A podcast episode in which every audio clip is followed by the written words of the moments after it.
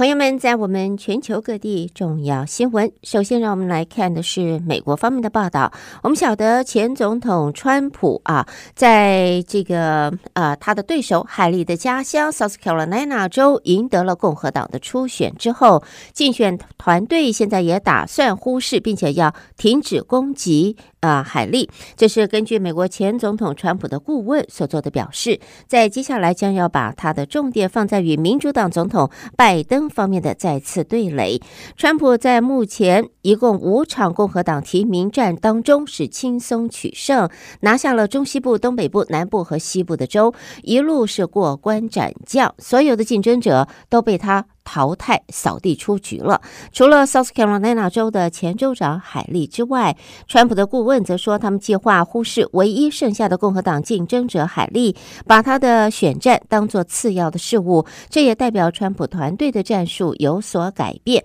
最近几个礼拜，他们猛攻海莉，在网络上也对海莉发起了一连串尖酸刻薄的攻击，施压他的捐款者转而支持川普，而川普自己也公开嘲弄海利现在，川普团队则表示，进一步攻击海莉只会增加海莉的新闻曝光度，而海莉恐怕也无望获得共和党总统提名，呃，这个候选人的提名。那么，不论是政治策略，或者是赞助压力，还是狂妄自大，在党内初选大幅落后的海利，还是誓言要对抗川普的，呃，这个战斗还在进行当中。海利把自己定位成实际可行的选择，来防丑闻缠身的川普选战自爆。那么，随着和胜利几乎现在是绝缘了，那么海利还是不退出初选的决定，也引发外界对他要如何结束现在的残局，以及延长提名战是否立。利于他在未来参加二零二八年总统大选的质疑。现年六十六岁，来自 South Carolina 州首府哥伦比亚的这也这个爱丽丝则说，这位选民说投票支持川普，但是未来绝对还是会牢牢记住海利的。海利是坚称大多数选民是反对混乱的川普和拜登总统再度的对决。这两位美国老人家分别已经达七十七和八十一岁了，都过了了巅峰的时期，但是分析人士则认为，海莉决定继续参与初选，主要还是为了防止川普因为法律困境或健康不佳等其他的因素处于劣势。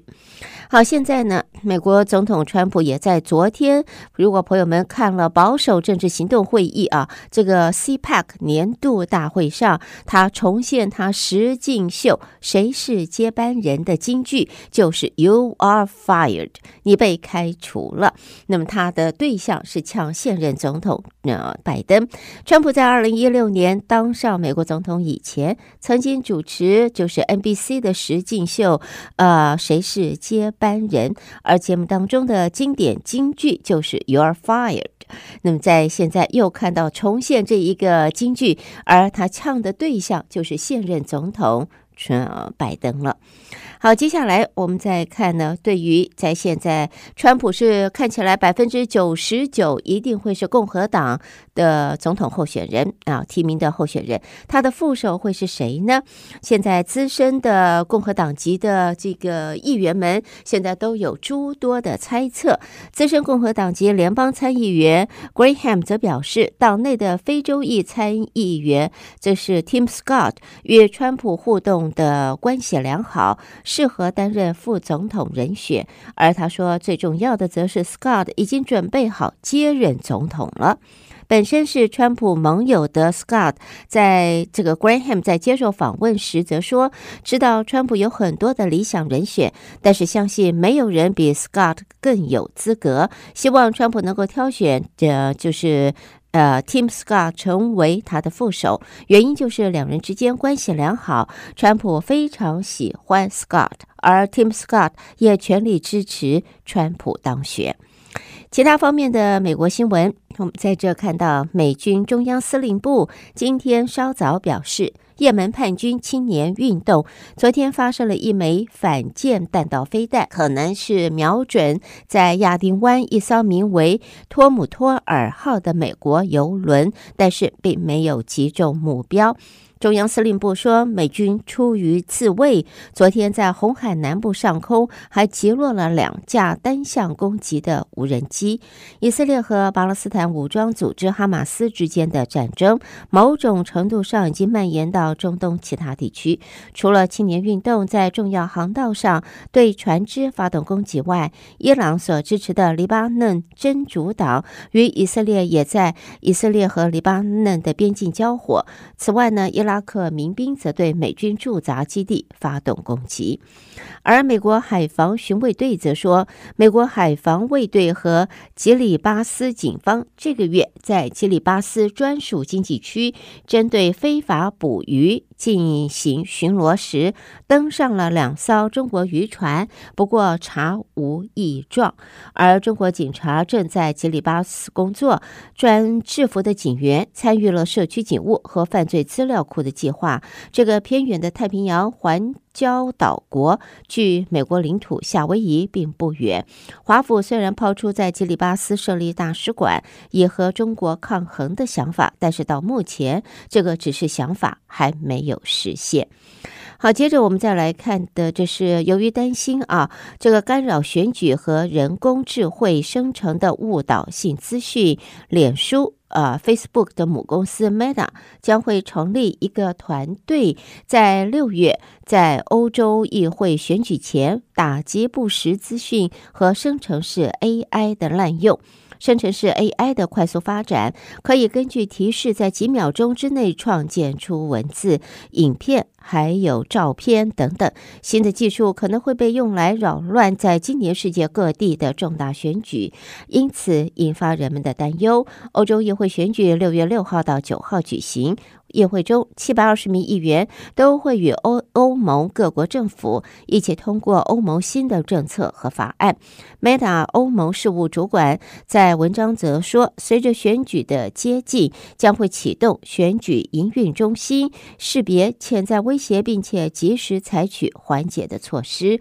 也表示，来自公司情报、数据科呃数据科学工程。研发还有营运、内容政策和法律团队的专家将会专注来打击不实资讯。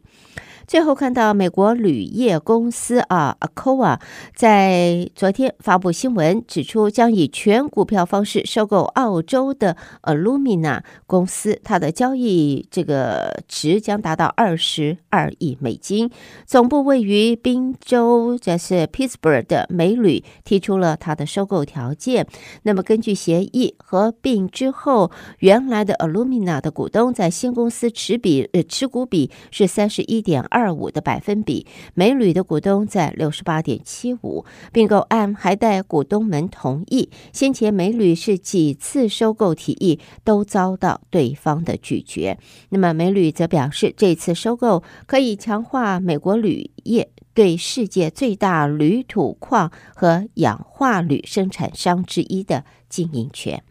带给大家，这是在国际方面的重要新闻。朋友们，收听的是德州中文台，我是胡美健。下边我们把焦点转到这是国际新闻方面，继续一同关心。首先呢，看到这是在以色列总理纳坦雅胡在日前说，对加萨走廊南部的拉法采取军事行动，将会让以色列在数周内。对巴勒斯坦伊斯兰激进运动哈马斯取得完全胜利。那么他表示，如果达成停火协议，就会有所延宕。那么无论怎么样子，在如果没有协议，那么都会如此这么做，也必须如此做。以色列代表团二十三号在法国巴黎就新一轮停火以及交换被哈马斯挟持人质和遭到以色列监禁巴勒斯坦犯人等议题进行过会商。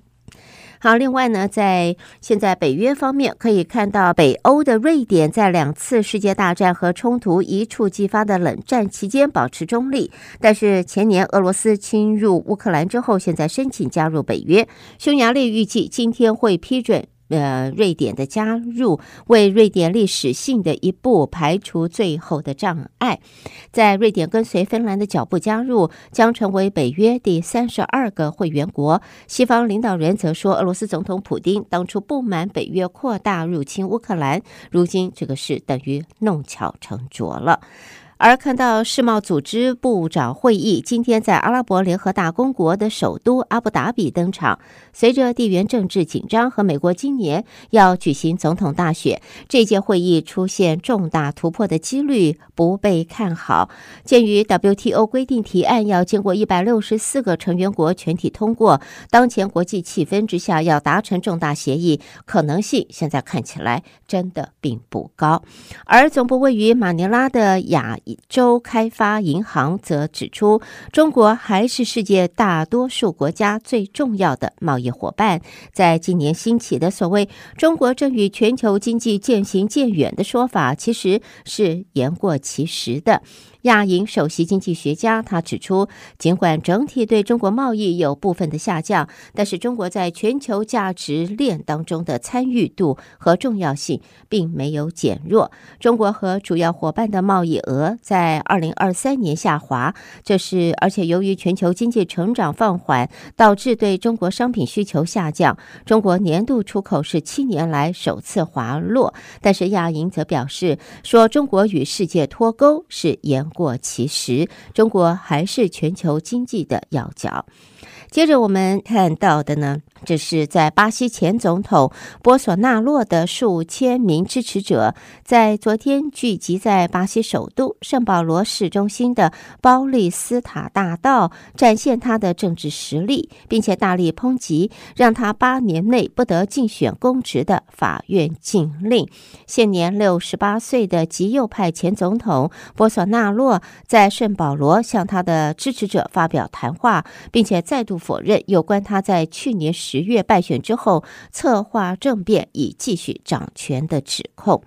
而阿根廷总统米雷伊也在日前与同为右翼的煽动者，也就是美国前总统川普，在美国保守派会议来个相见欢，他们高喊的是让阿根廷再次伟大。米雷伊和川普都以独特的发型、辛辣的言论、抗拒传统政治规范著称。日前分别在华盛顿举行的保守政治行动会议发表演说，台后来个相见欢。两人都热衷把川普的竞选口号“让美国再次伟大”重新用在阿根廷这个南美的国家当中。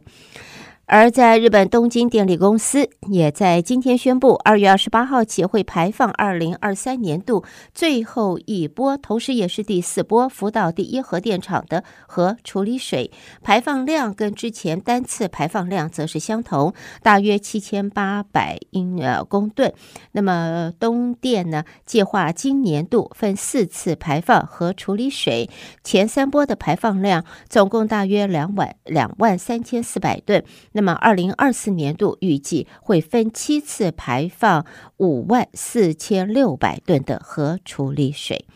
然后我们看到脚中啊。在阿根廷发布声明，天主教教宗方济各因为持续的出现轻微流感的症状，取消了今天接见和私人会晤的行程。现年八十七岁的教宗，二十四号就因为轻微流感取消当天的接见和私人会晤行程，在昨天还照常在梵蒂冈圣伯多禄广场诵念三钟经。不过呢，在今天呢，在教廷方面说，教宗还是有轻微流感，只是。是没有发烧，二度的取消接见和他的私人会晤了。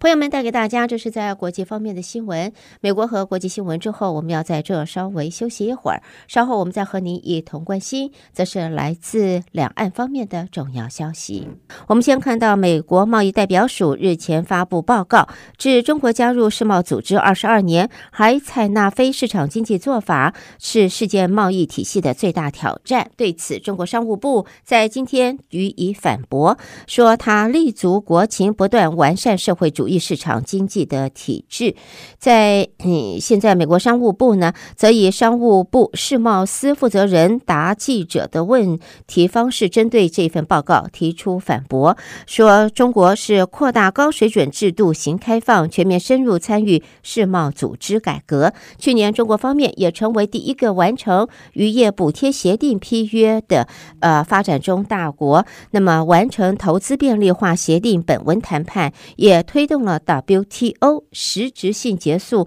部分全球数位贸易规则谈判的。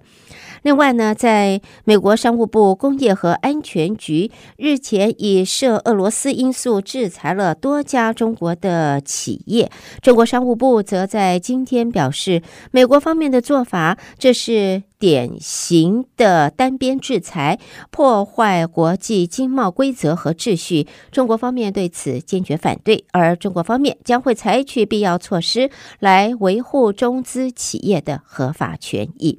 另外，总书记习近平日前在审阅政治局委员等党内高官向他书面述职之后，提出多项要求。他在要求中坚称，经济回升向好态势要巩固和增强，并且要纠治形式主义、官僚主义的顽瘴痼疾，来以作风的转变促工作落实。习近平审阅了数审阅了述职报告，提出要求，指今年是中共建政七十五。五周年也是实现“十四五”规划目标任务的关键一年，也要求要稳中求进工作总基调，贯彻稳中求进、以进促稳、先立后破的要求，要树牢造福人民的政绩观。接着，我们看到在经济方面，中国证监会限制机构在开盘和收盘半小时之内净卖出股票。有量化机构业者则说，的确接获类似收盘前的不准卖出的电话，并且说在交易手段下功夫不如建立更好机制才能活络股市。所以现在要救股市，中国证监会做出呃端出的新的方式叫限制卖出。不过业者则盼期盼能够建立机制。另外，中国房市呢，这个房地产市场一直疲软，地方政府土地出让。它的收入也连年下滑。今年土地出让让这个总收入大约人民币五点八兆元，年减百分之十三点二。那么土地出让收入也是中国地方政府的重要财源。近两年受的受到房地产市场疲弱影响，地方政府卖地收入持续的下滑。那么在现在的话，尤其在审核了这个数据方面，在中国东部省份，现在在土地出让收入下。华的跌幅是最大的。另外呢，在反映中国房市整体状况的七十个大中城市住宅平均价格也大幅下挫，住宅价格继续下跌，凸显中国决策者现在面临提振房价的艰巨任务。而在业界方面，也同样的感到的是悲观的情绪，除了表示看不到房价筑底，而且认为触底不会是在今年。中国工信部。则在今天公布了一个新的方案。他指出，保障数据安全事关国家安全，因此要求加强多方安全计算、数据防勒索、数据溯源、商用密码等技术产品在工业领域的应用，来加强中国工业领域的数据安全保障。中国工信部是在官网发布了相关的实施方案，提到了上述的内容。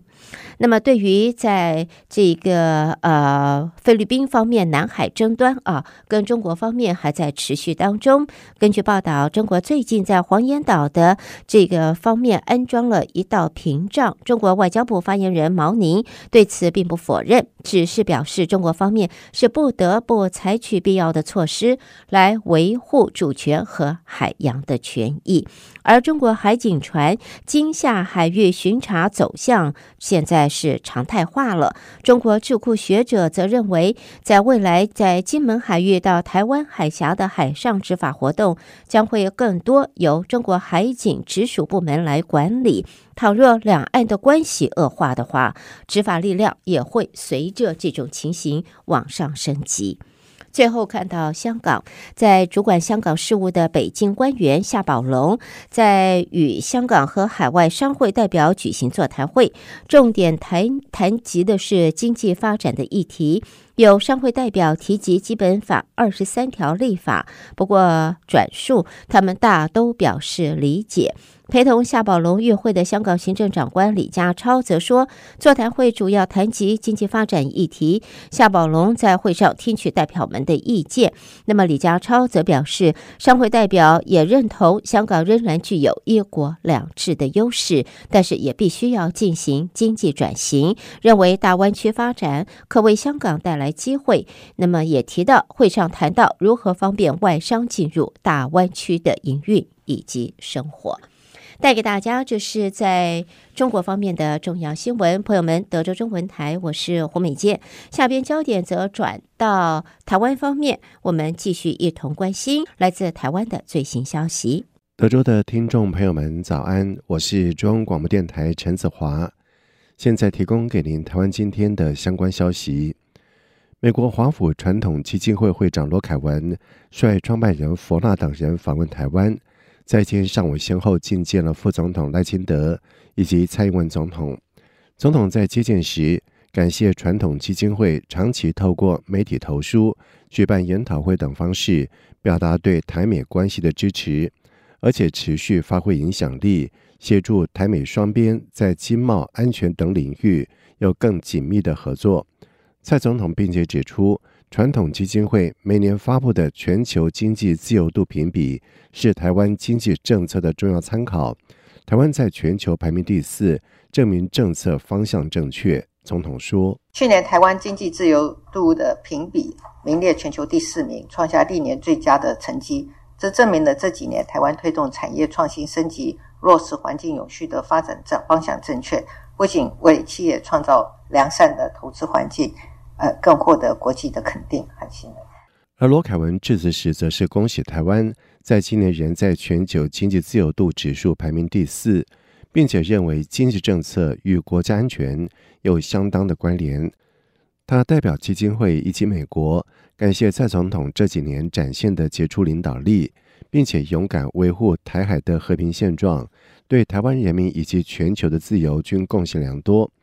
另外，副总统赖清德在今天接见美国智库传统基金会访问团，他强调自己会和副总统萧美琴以及全台湾人民坚定捍卫台海和平现状，并且为国际社会贡献一己之力。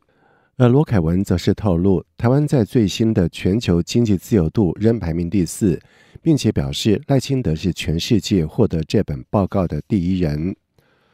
俄罗斯入侵乌克兰届满两周年，世贸组织举行第十三届部长级会议。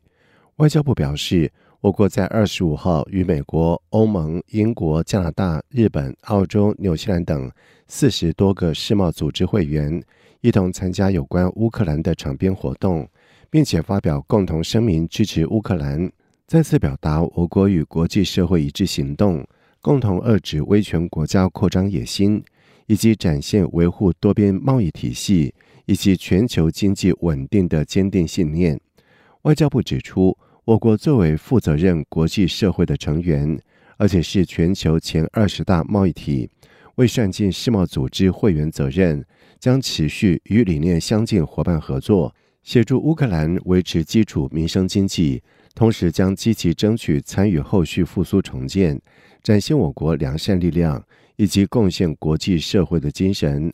而事实上，从二零二二年俄罗斯入侵乌克兰以来，我国就一直积极投入人道援助以及重建的相关工作。外交部发言人刘永健说：“持续对遭受战火蹂躏的乌国人民提供人道援助，并协助乌国重建。”我国这次参与签署的共同声明，包括重申支持乌克兰人民及政府。为其国家主权、独立及领土完整而奋斗。以上就是今天台湾的相关消息，提供给听众朋友。接下来把时间交给主持人。